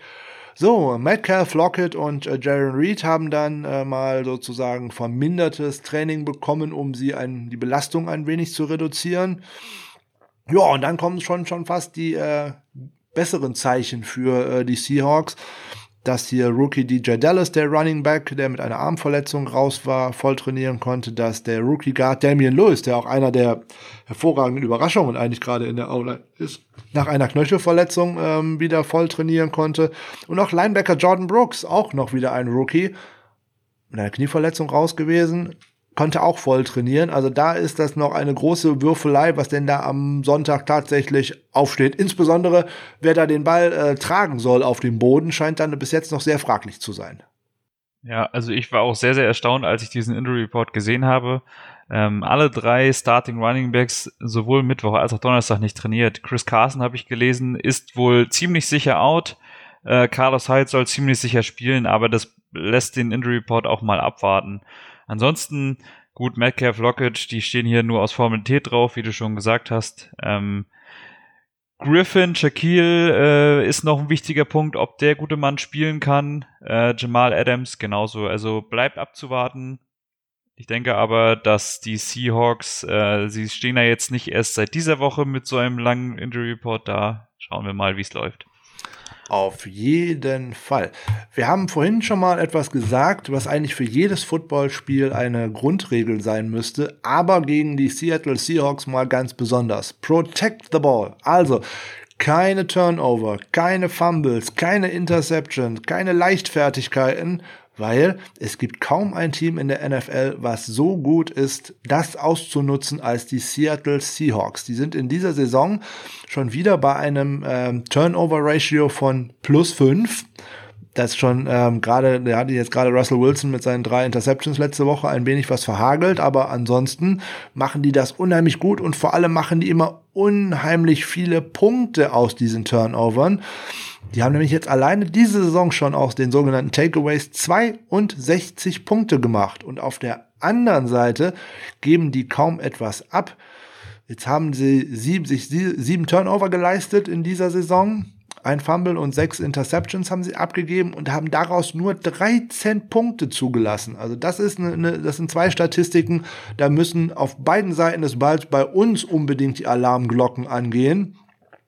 Für die Defense heißt es auf jeden Fall zupacken, wenn sich die Möglichkeit ergibt, eine Interception zu machen und gerade auch mal bei einem Fumble unheimlich aufzupassen. Und die Offense muss sich auf jeden Fall zusammenreißen, denen nicht noch Ballbesitz zu schenken. Richtig. Also gerade auf das Spiel von der letzten Woche gegen die Cardinals. Sie haben zwei Takeaways und drei Giveaways. Trotzdem haben sie aus den Takeaways mehr Punkte gemacht. Das ist, äh, das spricht natürlich für die Cardinals, weil sie trotzdem gewonnen haben, obwohl sie weniger Punkte aus den Giveaways gemacht haben.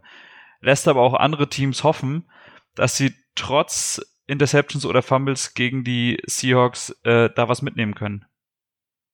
Ja, auf jeden Fall. Auf dem, um, da sollte äh, Kyle Shanahan auch noch genau mal äh, Wert drauf legen. Gerade so jetzt, wir haben den äh, dritten Center in Anführungszeichen in äh, der Aufstellung, dass da die Ballübergaben klappen, dass man dort nicht äh, ein, ein leichtfertiges Fumble hat und dergleichen. Und selbst wenn mal irgendwo der Ball runterfällt, dass alle hellwach sind, um sich draufzuschmeißen. Bitte keine Turnover gegen die Seattle Seahawks. Das ginge auf jeden Fall schon mal äh, in die richtige Richtung. Ansonsten, auf welche Spieler soll man schauen bei den Seahawks? Klar, da fällt einem natürlich direkt wer auf Russell Wilson, keine Frage. Welche Statistiken soll man jetzt anführen, um ihm zu sagen, der spielt eine tolle Saison? Boah. Es gibt so viele, weil er in so vielen Statistiken einfach gut aussieht in dieser Saison. Das muss man wirklich mal anerkennen. Der hat ein 130er Passer-Rating zu Beginn der Saison, jetzt schon zum dritten Mal in Anführungszeichen über die lange Spielzeit, in dieser auch schöne Jahre ist. Ähm, er hat jetzt 27 Touchdowns geworfen in den ersten sieben Spielen und ist damit auf dem besten Wege auch einen NFL-Rekord vielleicht äh, einzustellen. Jetzt hat er, ja, meine Güte, da kommt so viel zusammen. Ähm, 22 Touchdowns in den ersten äh, sechs Spielen hat er geworfen. Damit hat er äh, gleichgezogen mit Peyton Manning, der das mal äh, 2013 geschafft hat. Boah, da sind so viele Statistiken, die man da jetzt raushauen könnte. 34 Fourth Quarter Overtime Comebacks in 149 Spielen. Allein das ist schon wieder so ein Ding. 78 Spiele mit mindestens zwei Touchdown-Pässen und, und, und. Also worauf man da alles gucken soll, ähm, da kann man einfach sagen, der ist einfach eine absolute Waffe, eine absolute Gefahr, nämlich nicht nur, weil er laufen kann, sondern er wirft inzwischen auch sehr, sehr gut und man lässt ihn auch inzwischen werfen, was ja auch ein Unterschied zu den letzten Jahren ist.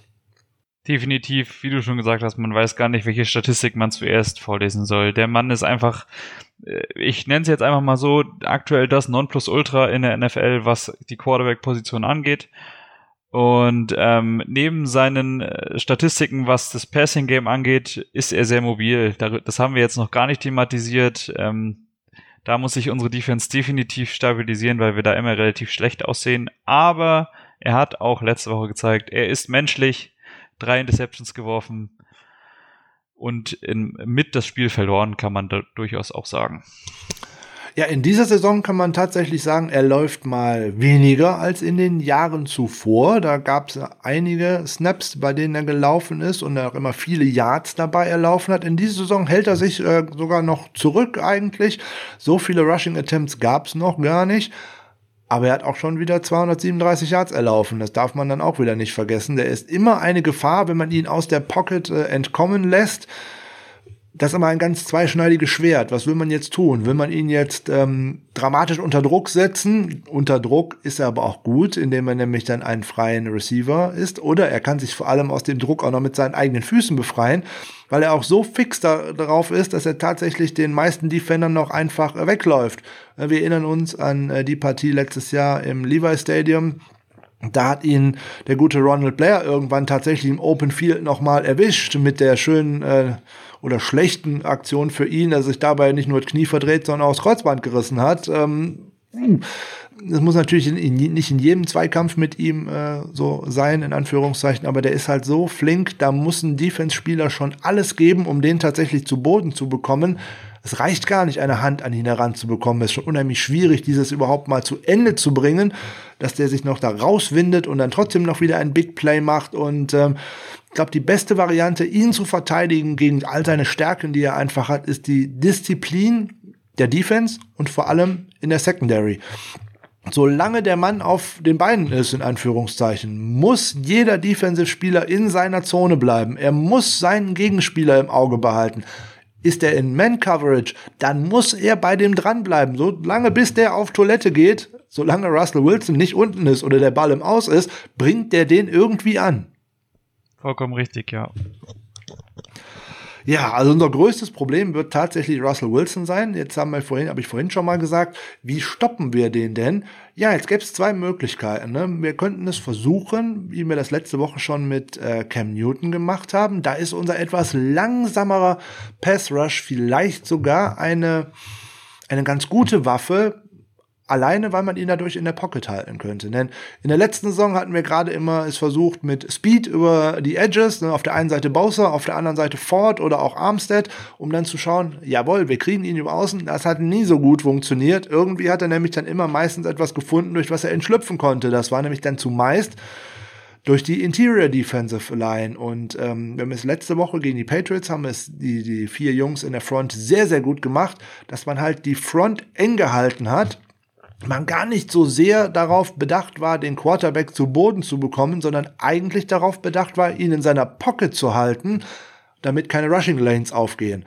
Damit konnten sich die äh, Secondary-Spieler oder die Defensive Backs eigentlich alle konzentrieren darauf, bei ihrem Mann zu bleiben und ihre Coverage-Aufgaben wahrzunehmen. Und dem, gerade auch die Linebacker mussten nicht die ganze Zeit noch das Auge halten, oh, geht da irgendwo eine, eine Rushing Lane auf, muss jetzt einer von uns in Richtung des Quarterbacks, das wäre die eine Taktik. Oder man wählt die Taktik, die die Arizona Cardinals gewählt haben, allerdings auch nur in der Overtime. Da haben sie geblitzt, geblitzt, geblitzt und Druck gebracht ohne Ende, aber auch nur in der Overtime. Vorher haben sie es nicht gemacht und da hat man Wilson auch zu Fehlern zwingen können. Die Frage ist jetzt, wie gefährlich ist es, wenn man jetzt das ganze Spiel überblitzt? Die 49ers sind ohnehin kein Team, das äh, sehr viel blitzt. Jetzt zwar 15 Prozent mehr als im letzten Jahr.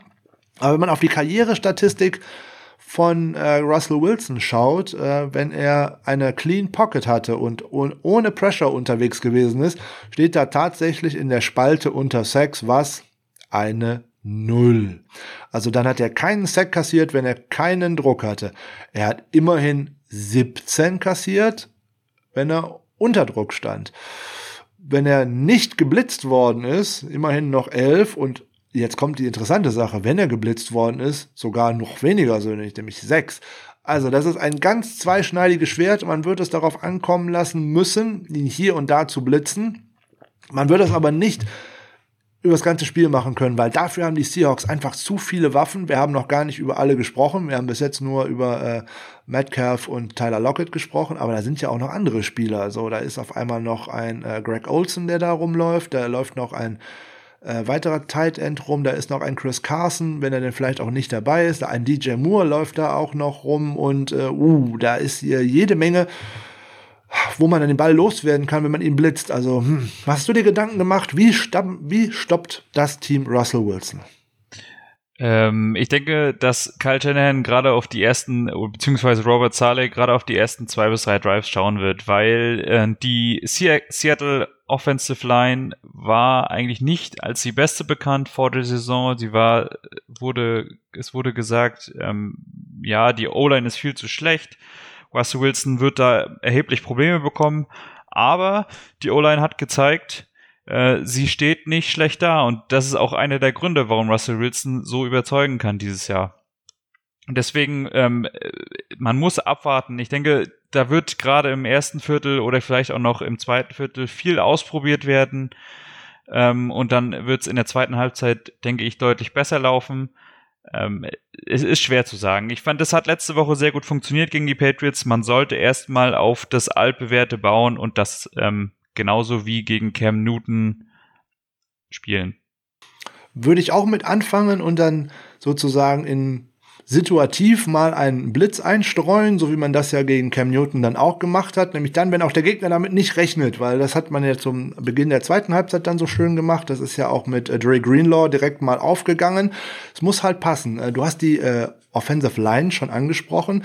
Die hat gerade mit äh, Damian Lewis, einem Draft-Pick, auch noch eine schöne ähm, Addition bekommen, also schön für die, für die Seahawks wohlgemerkt, ähm, weil die insgesamt funktioniert die Line ganz gut. Ne, Gerade mit, äh, mit den Tackles äh, Dwayne Brown und äh, Brandon Shell steht wirklich äh, ganz gut. Die haben beide bis jetzt noch gar nicht so viel Pressure zugelassen, insbesondere weil Wilson den Ball auch hier und da mal tatsächlich lang hält. Äh, Brown bis jetzt 12 Total Pressures und Brandon Shell 14. Der größte Faktor eigentlich, wer dort Pressures kassiert, ist halt tatsächlich Russell Wilson, weil er den Ball zu lange hält. Denn der weist alleine schon 17 in dieser Saison auf. Das ist ganz schön viel. Also wenn ich mir jetzt überlege, wo die 49ers da am besten ansetzen, ich würde es eigentlich über den äh, Rookie Guard versuchen, wenn ich ehrlich bin, über Damian Lewis. Hm, und vielleicht auch über den Center, Ethan Pocic, der ist auch nicht so sattelfest, obwohl er erst äh, sechs Pressures zugelassen hat. Aber den habe ich hier und da recht wackelig gesehen. Ähm, Wäre vielleicht eine gute Idee, auch da mal ein wenig Druck auszuüben. Aber insgesamt macht die Line einen deutlich besseren Job, als man das letzte Saison oder vor der Saison äh, eigentlich erwartet hat. Ähm, liegt aber auch daran, da sind halt so viele gute Waffen unterwegs die Defense kann oder die, äh, die gegnerische Defense kann oftmals gar nicht so viel äh, blitzen und dergleichen, wie sie denn eigentlich möchte. Ja, weil was läuft denn da alles rum? Da läuft so viele gute Spieler rum. Ähm, jetzt hat man da auf einmal auch noch einen Tight End, der ganz gut fangen kann. Äh, es ist der Greg Olson zwar schon äh, ein bisschen in die Jahre gekommen, aber mit äh, 8600 äh, Yards, die ein Tight End gefangen hat, äh, liegt er auf dem Platz 5 in der All-Time und äh, ja, der hält äh, jede Menge Rekorde bei Carolina, wo er ja sozusagen der in ihr Franchise Tight End gewesen ist. Auch immer eine gefährliche Waffe, auf den man immer hier und da mal einen Blick werfen muss, unbedingt. Aber beeindruckend vor allem eben Metcalf und vor allem auch äh, Lockett. Wenn man dann noch äh, Metcalf denkt, äh, denkt, fallen mir zu dieser Saison gerade zwei äh, Plays ein, die jetzt nicht mal ähm, so gut für ihn waren, in Anführungszeichen. Aber da wird er daraus gelernt haben. Ne? Gerade bei der, in der Partie gegen die äh, Cowboys hat er eigentlich einen sicheren Touchdown und hat sich alle im Endeffekt zu früh gefreut und hat nicht mehr darauf geachtet, dass er noch von einem Gegenspieler eingeholt werden konnte. So hat ihm dann äh, der Rookie Fulton tatsächlich von hinten beim Schritt in die Endzone noch den Ball aus der Hand geschlagen und äh, auch das wäre fast schief gegangen. Das war auch ein enges Spiel und äh, beeindruckend fand ich, wie er im letzten Spiel bei der Interception von Butter Baker tatsächlich hinter dem hergerannt ist. Und zwar, das sah ja fast aus, als ob, äh, weiß ich nicht, äh, ein Tornado irgendwie ein Haus wegfegt. Ähm, der ist ja mit einer äh, 22,64 Meilen die Stunde hinter dem hergerannt und hat ihn tatsächlich nur eingeholt. Also das fand ich sehr beeindruckend und äh, boah, das ist ein Schrank, wenn der vor einem steht, oder? Ja, also ich bin von DK Metcalf immer wieder äh, überrascht, weil ich, als der gedraftet wurde, er wurde ja im Draft schon als der Überreceiver wegen weniger als zwei Prozent Fett gehypt. Äh, ich habe von Anfang an einfach äh, war nicht so viel von ihm gehalten und war sehr überrascht, dass er jetzt dann tatsächlich so überzeugt, weil ich äh, doch gedacht hätte, dass er zum einen äh, nicht ganz so mobil unterwegs ist und dass er zum anderen auch ähm, ein klein wenig verletzungsanfälliger ist. Äh, natürlich wünscht man das keinem Spieler, aber ähm, er macht das gut bei den Seahawks und damit haben sie auf jeden Fall neben Tyler Lockett eine sehr, sehr gute Waffe, der auch, wie du gerade schon angesprochen hast, gegen die Cardinals gezeigt hat, äh, der man will. Weil da wäre nicht jeder hinterhergelaufen, beziehungsweise es hätte auch nicht jeder geschafft, Butter Baker dort noch einzuholen. Ja, auf jeden Fall. Und äh, gerade die Beziehung, ähm, die Beziehung ist gut, also die Connection, die es zwischen äh, Russell Wilson und Tyler Lockett gibt, das ist ja unfassbar, welche Bälle da oftmals ankommen und äh, wie gut dieser Receiver sich in den letzten Jahren entwickelt hat, weil da ist ja auch eine Steigerung äh, gekommen, die hatte man ja so gar nicht erwartet. Jetzt hat er zwei, 2018 hat er zehn Touchdowns gefangen. Das war, glaube ich, die Saison, wo er fast nur diese ganzen Deep-Bälle gefangen hat. Ähm, wo man immer gedacht hat, um Gottes Willen, das Play ist ja eigentlich beendet, aber auf einmal fliegt äh, der Ball so weit nach vorne und irgendwo steht Lockett frei. Also unglaublich. In der letzten Saison hat er sich dann tatsächlich da als äh, Nummer 1 Receiver äh, etabliert und hatte auch äh, fast 100 äh, Receptions, ähm, 1255 Yards. In dieser Saison jetzt auch schon wieder 58 Targets, gut bei Saisonhälfte und dabei haben sie noch ein Spiel weniger. Auch schon 542 Yards, sieben Touchdowns, also auf den muss man auf jeden Fall aufpassen. Da wäre tatsächlich äh, K1 Williams extrem wichtig, dass der zurückkommt, um den an die Kette zu legen oder ihn zumindest einzubremsen, weil komplett aus dem Spiel nehmen, das wird einfach nicht gehen. Vollkommen richtig. Also Tyler Lockett, wie du sagst, ganz klarer Nummer 1 Receiver des Seahawks. Er mausert sich mittlerweile immer mehr zu den Top-Receivern der gesamten NFL, auch wenn er, auch wenn es manche vielleicht nicht so sehen. Ähm, für mich ein klasse Receiver und er zeigt auch immer wieder mit spektakulären äh, Touchdown-Fängen in der Endzone, gerade der dritte Touchdown letzte Woche gegen die Cardinals, wo er gerade so beide Füße noch reinbringt, das hat er jetzt schon mehrfach gezeigt, allein in der Saison. Ähm, für mich mittlerweile ganz klarer Top 5 Receiver. Ja, auf jeden Fall. Der, wie gesagt, hat sich enorm gesteigert in den letzten Jahren, ist ein extrem wertvoller Spieler geworden, der dann halt auch ein äh, wenig unter dem Radar fliegt, eigentlich wie er auch äh, Russell Wilson selber auch. Kann man ja dieses, diese unbegreifliche Statistik, die es überhaupt äh, zu ihm gibt, der hat in den ganzen letzten Jahren, ist ja nun wirklich schon lange auf Top-Niveau, noch nicht eine einzige Stimme beim MVP-Voting bekommen. Also nicht, dass er überhaupt zum MVP gewählt wurde oder irgendwas. Nein, der hat noch nicht eine einzige Stimme dazu bekommen. Also allein das ist schon ein Fakt, das äh, ist unbegreiflich. Also aus meiner Sicht, unbegreiflich. Nee, äh, bin ich komplett bei dir und ich fände es ehrlich gesagt noch mal äh, überraschender, wenn es nach diesem Jahr weiterhin so ist. Ja, allerdings. Das ist natürlich die Frage, wie weit äh, geht das Ganze für die Seahawks, aber gerade bei der äh, doch recht schwachen äh, Defense trägt die Offense das Ganze ja natürlich in einem noch extremeren Maße, als das letzte Saison zum Beispiel bei den 49ers der Fall gewesen ist. Da war die Defense schon sehr, sehr gut, aber die Offense hat ja beileibe nicht so weit hinterher gehinkt. Im Gegenteil, man war bei Punkten und Yards und was weiß ich nicht alles immer sehr weit vorne, wie es jetzt gerade die Defense tut. Die Defense hat immer noch einige große Namen, so die Legion of Boom ist da ein wenig... Äh, ja, hm, außen vor gelassen, obwohl man vor der Saison gedacht hat, dass mit, gerade mit Jamal Adams mit dabei hätte man jetzt wieder sozusagen Legion of Boom 2.0, aber gerade bei dem, was die alle zulassen, bis jetzt ist das so überhaupt nicht der Fall. Sogar die äh, Patriots mit dem, im Endeffekt nur mit äh, Cam Newton und Julian Edelman haben diese ganze äh, Secondary dramatisch auseinandergenommen. Also da müssten sich auch für uns Chancen ergeben. Da stehen jetzt unter anderem noch so zwei Linebacker, deren Namen immer noch verdammt hoch gehandelt werden und die auch immer noch sehr, sehr gut sind. Ne? Bobby Wagner wird sicher noch einer der besseren Linebacker oder einer der sehr guten Linebacker in dieser Liga sein. Aber dieser Anführer kommt jetzt auch langsam mal in die Jahre. Das muss man ja auch mal sagen. Jetzt hat er 1136 äh, Tackles seit 2012 und äh, 34 Spiele mit äh, zehn oder mehr Tackles. Der, der hat, ist Franchise-Leader in Tackles und ein 98 Jahr Touchdown-Return und was weiß ich nicht, was der alles da auch wieder für Rekorde hält. Die sind ähnlich lang wie bei Russell Wilson. Aber der Gute wird jetzt auch einfach mal ein wenig langsamer. Ist ja auch kein Wunder. Er kommt äh, in, in die Jahre in Anführungszeichen und ähm, er wird immer noch sehr gut gegradet. Er ist ein, äh, ein Leader dieser Defense und alles drum und dran. Aber er ist mit Sicherheit nicht mehr so erhaben, in Anführungszeichen, dass keiner mehr auf die Idee kommt, man könnte auch nicht mal über Bobby Wagner attackieren. Nämlich gerade in der äh, in der, in der Coverage hat er ein wenig nachgelassen. Er kriegt immer noch ein Coverage Grade von äh, 65,4, aber er hat sich schon vier Miss Tackles geleistet. Das kennt man bei ihm eigentlich so gar nicht. Sondern wenn man dann schaut, dass er inzwischen äh, bei 36 Targets, die er in dieser Saison abbekommen hat, 28 Pässe für 283 Yards und damit im Endeffekt über 10 Yards, also jeweils ein First Down pro Catch zugelassen hat, scheint mir das ein gutes Angriffsziel zu sein. Bin ich komplett bei dir. Also man darf ihn bei den, äh, ich sag's jetzt mal wirklich so, bei den schlechten Defense-Statistiken des Seahawks definitiv nicht rausnehmen. Klar ist er immer noch gut, aber äh, definitiv nicht auszuschließen hier, wie du sagst, äh, ein gutes Target, fast 300 Yards in äh, sechs Spielen abgegeben. Das ist für einen Linebacker jetzt nicht überragend. Äh, nicht so ganz und äh, sein Nebenmann schlägt ja eigentlich fast in die äh, gleiche Kerbe, der gute KJ Wright. Juhu, der kriegt witzigerweise von äh, Pro Football Focus noch ein Coverage Grade von 86,1, was ich nicht so ganz verstehe, weil bei 38 Targets, also zwei mehr als äh, Wagner, hat er auch 26 Receptions zugelassen für 216 Yards. Das sind auch über acht im Schnitt.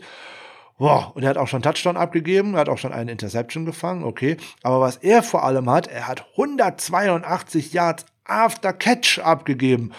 Auch wieder ein Ziel für uns. Ne? Also das könnte ich mir gut vorstellen, ein äh, George Kittle oder vielleicht auch ein Jordan Reed, äh, gerade in ein schönes Duell mit KJ Wright oder Bobby Wagner zu bringen. Scheint mir erfolgversprechend. Aber wie man noch besser attackieren kann, ist, glaube ich, der Slot-Cornerback von den ähm, Cardinals. Das ist Ugo Amadi. Er hat äh, 27 Targets bis jetzt gesehen, 20 Receptions zugelassen, 180 Yards, auch 9 im Schnitt. Äh, ja, das wäre ein schönes Ziel. Und selbst der hochgehandelte und so sehr gehypte Jamal Adams ist für mich in der Secondary und in der Coverage eine absolute Schwachstelle. Elf Targets bis jetzt gesehen, hat auch drei Spiele jetzt schon verpasst, äh, acht Receptions zugelassen, 137 Yards macht, 17,1 im Schnitt, Touchdown abgegeben und gibt ein Passer-Rating ab von 144,9 hm, also auch der ist mit Sicherheit äh, eine schöne Sache, dem, wo man einen George Kittle mal drauf ansetzen könnte, einen Brandon Ayuk mit seiner Schnelligkeit mal drauf ansetzen könnte, ist schon interessant. Gerade rum den Trade herum habe ich gelesen, dass man Jamal Adams insbesondere deswegen äh, geholt hat, damit man George Kittle besser äh, verteidigen könnte. Kann ich anhand dieser Statistiken beim besten Willen nicht daraus ableiten. Nee, also gerade mit der Variabilität unserer Offense ähm, sind es sehr gute Stats für uns, sage ich jetzt mal. Klar, Zahlen sind Zahlen, aber ähm, wie du es schon gesagt hast, mit unseren verschiedenen Targets in der Offense äh, schaut es schon ganz gut aus. Das wird ja, wenn man auf Zahlen schaut, bei der Secondary von den äh, Seahawks ja eigentlich sogar noch schlimmer. Schaut man mal auf die Cornerbacks. Schauen wir mal auf Shaquille Griffin. Der ist ja auch noch fraglich, abgesehen davon, dass er sich auch schon drei Miss Tackles geleistet hat, was für einen Cornerback eigentlich immer nicht gut ist. Hat er schon 389 Yards und fünf Touchdowns abgegeben.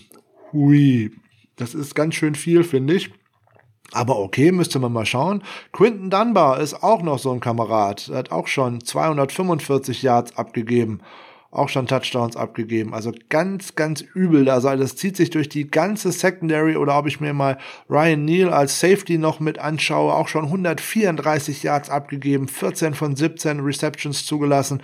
Trey Flowers, der andere Cornerback, 16 von 19 zugelassen für 208 Yards, auch über 13 im Schnitt. Also so grundsätzlich kann man da jeden aus dieser Secondary attackieren. Ist die Frage, wie sehr äh, Shanahan das äh, gerne machen möchte.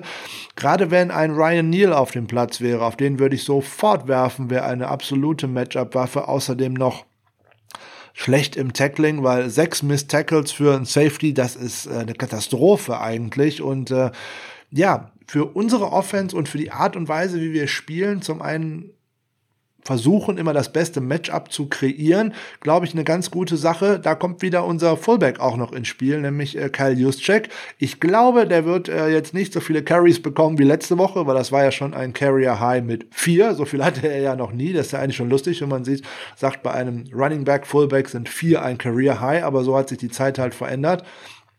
Ich glaube, dass der im Passing Game eine große Rolle spielen kann, weil er ist schnell, er ist wendig, ähm, er fängt wirklich gut, hat man ja letzte Woche auch noch gesehen. Wir den Drop lassen wir jetzt mal außen vor, aber wir denken mal an den schönen Hechtsprung, den er noch äh, gemacht hat, um einen Ball zu fangen. Also auch gerade den in die Matchups mit diesen Linebackern zu bekommen, das wird Shanahan mit Sicherheit versuchen bin ich komplett bei dir. Gerade ähm, bei Juicy, mal kriegt er eine kurze Route, mal kriegt er eine lange Route. Also äh, gerade gegen dieses Viertel-Defense äh, kann man Juicy sehr gut reinbringen. Ja, auf jeden Fall. Und ich denke, dass äh, wir Kyle Shanahan ist der Playcaller in der Liga oder auch derjenige, der sich die Gameplans so sehr zurechtlegt, dass er es wirklich immer schafft, oder in vielen Fällen schafft, das schwächste Glied auf der anderen Seite in Anführungszeichen in das vorteilhafteste Matchup für die 49ers zu verwandeln. Das könnte jetzt in diesem Spiel auch wieder mal mit äh, Jarek McKinnon funktionieren, weil auch Jarek McKinnon in ein 1 zu 1 gegen diese Linebacker zu bekommen oder gegen äh, Ugo Amadi, den äh, Slot äh, Receiver von den ähm, von den Seahawks. Das werden die Dinge, wo diese Spiele entschieden werden. Wenn die Seahawks es schaffen, unsere Wide Receiver und auch unsere Tight Ends aus dem Spiel zu nehmen, dann werden wir da keine Chance haben. Weil in der Run-Verteidigung sind sie äh, ganz gut. Ähm, da sind wir natürlich jetzt auch angeschlagen auf der Position. Also es wird auf unser Passing-Game ankommen. Und ich glaube, das liegt den 49ers auch ganz gut. Und das ist auch wirklich ein Spiel, wir haben über Garoppolo schon gesprochen, wo er nochmal zeigen kann, dass er eigentlich äh, deutlich besser ist, als er von vielen gemacht wird. Bin ich komplett bei dir. Also wie gesagt, Jimmy muss zeigen, was er kann. Und ich bin der Meinung, dass gerade Kendrick Bourne und George Kittle die beiden äh, Key Factors in unserer Offense sein werden. Wenn einer von den beiden oder sogar beide performen, sehe ich da sehr gute Chancen. Wenn Bourne jetzt einen Ball nach dem anderen fallen lässt oder den Ball tippt zur Interception oder so, das kann spielentscheidend sein. Gerade Kendrick Bourne, der mal auf eine kurze Route geht gegen die Linebacker hier oder mal auf eine lange Route, dann gegen Ugo Amadi ähm, für mich einer der Spieler, der dieses Spiel mitentscheiden wird. Ja, sehr gut. Fassen wir noch einmal zusammen. Wir denken beide wahrscheinlich, ähm, dass viele Punkte fallen werden auf beiden Seiten, könnte ich mir vorstellen, nämlich High-Scoring-Game. Ähm, dann denke ich, äh, dass die 49ers Defense besser ist als die der Cardinals. Also, dass man dann denken könnte, wenn die 49ers es schaffen, die Seahawks so zwischen 28 und 34 Punkten zu halten, müsste es die Offense der 49ers eigentlich schaffen, das Spiel zu gewinnen gegen die ganz schwache, gerade die ganz schwache Passverteidigung der Seattle Seahawks. Oder siehst du das anders? Nee, sehe ich komplett genauso. Points on the board ist ein Schlüssel zum Sieg. Der zweite ist Protect the Ball, haben wir ja vorhin schon gesagt. In der Defensive wird es stark auf Disziplin ankommen, nämlich Disziplin an der Defensive Line. Keine Running Lanes offen zu lassen für oder offen werden zu lassen für äh, Wilson, damit er einem nicht mit den Füßen schlägt. Also ihn in den in der Pocket halten wird ganz wichtig sein. So, wir haben äh, eine sehr starke Run-Defense, damit liegen wir auf Platz 6 der Liga, also müssen wir die Seahawks da, auch wenn sie inzwischen viel werfen, auch da ausbremsen, aus einem bestimmten Grund. Die Seahawks sind eine Top 5 Offense bei First and Second Down. Da machen sie ihre meisten Plays, da machen sie auch explosive Plays, ähm, sie werfen mit am meisten bei First Down. Eine unglaubliche Entwicklung unter Schottenheimer, wie ich finde. Aber die 49ers müssen es schaffen, dass das nicht funktioniert. Die 49ers müssen die Seahawks in Third Downs treiben, weil eine Offense, die so dramatisch effektiv bei First and Second Down ist, liegt tatsächlich nur auf dem 23. Platz bei Third Downs in der NFL. Also die Defense muss es schaffen, ähm, bei den ersten und zweiten Versuch zu stoppen, nicht viel zuzulassen, die Seahawks in ein langes oder überhaupt in ein äh, Third Down zu treiben, weil auch die 49ers Defense ist bei Third Down einfach gut. Und da kann man den ein oder anderen Key Stop mit Sicherheit äh, provozieren und dann muss die eigene Offense liefern. Ja, ja, mal, so Zustimmung finde ich gut. Ähm, jetzt muss äh, mein Gameplan noch irgendjemand, äh, Kyle Shanahan, noch mal rüberfaxen. Ich setze wieder mal auf Marken Socha, das wäre ganz nett. Ähm, jetzt sind wir äh, unter der Woche mal gefragt worden, ob wir denn nicht auch äh, mal Tipps abgeben könnten zu den Spielen. Jetzt muss ich für mich sagen, ich bin ein unwahrscheinlich schlechter Tipper und bin kein Freund von äh, Ergebnistipps. Ähm, Insbesondere, weil ich ungern gegen mein eigenes Team tippe. Also von daher, ich bin da kein Freund von. Ich weiß nicht, äh, wie du das siehst. Ich würde mich dazu hinreißen lassen, zu sagen, die 49ers gewinnen gegen die Seahawks. Aber bei dem Ergebnistipp bin ich nicht so äh, stark dabei. Ich denke, es wird ein High-Scoring-Game, aber genaue Zahlen, keine Ahnung. Wir haben es tatsächlich äh, bei der Preview gegen die Eagles auch schon gemacht. Dementsprechend habe ich mir hier auch was zurechtgelegt. Ähm, bin leider auch äh, dabei, gegen uns zu tippen weil auch wenn unsere Defense trotz der Verletzungsschwäche, äh, Verletzungsschwächung gezeigt hat, dass wir trotzdem gut aufgestellt sind, glaube ich tatsächlich, dass die Seahawks gewinnen. Ähm, Russell Wilson wird, was er in dieser Saison noch nicht so oft getan hat, Yards erlaufen. Dementsprechend bin ich tatsächlich bei ähm, einem 27 zu 34. Ich glaube, dass wir gut punkten werden. 27 Punkte ist jetzt nicht wenig. Denke aber trotzdem, dass wir leider verlieren werden. Ja, okay. Ähm, ja, ähm, möglich ist das natürlich, keine Frage. Ähm, ich bleibe bei meinem Optimismus. Äh, wir gewinnen in Seattle und äh, machen die Division dadurch eng, weil danach wären wir nur noch ein Spiel hinter den Seahawks. Das wäre natürlich äh, hervorragend. In der Division wären wir dann auch äh, bei 2-1 angelangt. Das wäre auch schon wichtig. Und äh, ja, wenn man äh, gegen die Seahawks tatsächlich verlieren sollte, es könnte ja sein, dann wird es echt schwer, insbesondere die Division dann noch zu gewinnen. Wenn man deutlich hinter den Seahawks, man läge bei 4-4, während die Seahawks dann bei 6-1 wären, wow, also drei Spiele aufholen, das wird schwer. Ähm, es muss ja nicht über den First Seed äh, in der NFC sozusagen, äh, in der NFC West äh, in die Playoffs gehen. Es ging ja vielleicht sogar auch über Platz zwei oder drei. Aber es wäre ein ganz wichtiges Spiel, um es zu gewinnen, gerade im Hinblick auf Packers am Donnerstag, Thursday Night, ist ja auch so eine Geschichte. Mit einem Sieg geht man da bestimmt besser rein. Und ich glaube, ein Tipp gibt's wie gesagt, von mir nicht, nur dass die 49ers gewinnen. Und ähm, ja, ähm, wenn dein Tipp dann doch stimmen sollte. Ja, natürlich hoffe ich es nicht. Natürlich hoffe ich auf den Sieg unserer 49ers. Aber ich finde, es ist eine ähnliche Situation, die ich vor dem Rams spiele. Ähm, wir sind Außenseiter, aber ich sehe uns nicht chancenlos. Dementsprechend natürlich können wir das gewinnen. Und ähm, was die NFL angeht, gerade mit der umgestellten äh, Playoff-Variante ab diesem Jahr mit den sieben Teams, kannst du auch als Division Dritter in die, in die, in die Playoffs kommen. Gerade wenn ich mir unseren restlichen Schedule so anschaue, er ist nicht der einfachste. Du hast die Bills, du hast die Saints, du hast die Packers, du hast nochmal die Seahawks, äh, Cardinals, Rams. Gut, gut, dann hast du Cowboys und äh, Football-Team die du eigentlich sicher mit heimnehmen musst, aber über die sicheren Siege haben wir diese Saison auch schon mal äh, gesprochen. Also ähm, es bleibt wirklich spannend und äh, würde mich natürlich freuen, wenn wir gewinnen und auch äh, damit die Division offen halten würden, weil ganz ehrlich, dann hätten wir alle vier Teams mit fünf Siegen oder mehr, je nachdem wie Rams und Cardinals spielen. Das wäre das wär überragend. NFC West sowieso die beste Division der ganzen NFL. Das wurde schon mehrfach thematisiert die letzten Tage und Wochen. Es bleibt abzuwarten. Ich hoffe das Beste. Ich bin optimistisch. Wir gehen zum dritten Mal äh, bei den Quoten äh, als Außenseiter in die Partie. Das hat sich äh, zweimal schon zu unserem Wohle sozusagen äh, gezeigt und man konnte die schweren Spiele in Anführungszeichen bei Patriots und zu Hause gegen die Rams gewinnen, während man eher bei den Spielen, die man als sicher sozusagen gebunkert hatte mit äh, den Eagles und auch gerade den Dolphins, ähm, da sah man wirklich schlecht aus.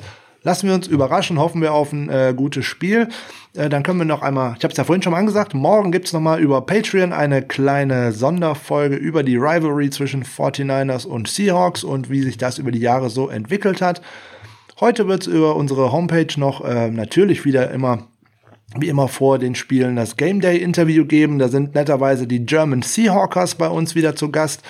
Ein ganz toller Fanclub, auch wenn es vom falschen Team ist aus unserer Sicht, aber die sind äh, immer super kooperativ, da kommen immer tolle Sachen raus, wenn man mit denen zusammenarbeitet. Schaut es euch an und äh, man kann auch was über die Seahawks erfahren, die sind äh, immer auch recht kritisch gegenüber ihrem eigenen Team. Von daher, Jump Seahawkers, vielen Dank für die, äh, die Teilnahme und schaut mal rein, wenn es denn online geht, heute irgendwann im Laufe des Tages.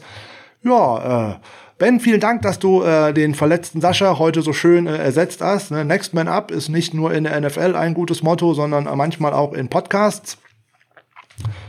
Ja, vielen ja. Dank, dass ich wieder dabei sein durfte. Auch für euch nochmal, äh, schaut auf die Homepage, schaut euch das Interview an, hört in die Sonderfolge mal rein, es lohnt sich wirklich. Und natürlich allen, die dieses Spiel schauen, viel Spaß dabei und hoffen wir auf den besseren Ausgang für unsere Männer in Rot und Gold.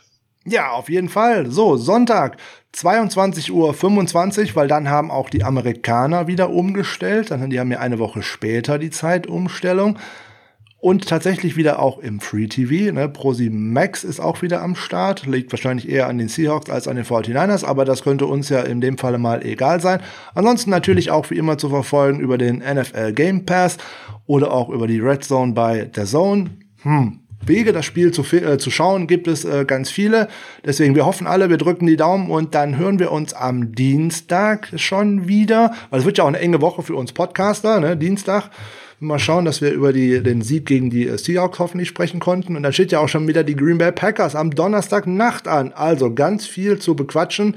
Wir hören uns am Montag, hoffentlich dann auch wieder mit äh, Sascha. Habt ein schönes Wochenende und viel Spaß beim möglichen 49ers-Sieg in Seattle. Und natürlich wie immer zum Ende gibt es natürlich bei uns Heart of Chrome mit California in ein nicht so schönes Wochenende bei uns, aber in ein herrliches Wochenende hoffentlich in Kalifornien mit einem Auswärtssieg der 49ers. Macht's gut, bis bald. Ciao, ciao. Macht's gut, ciao.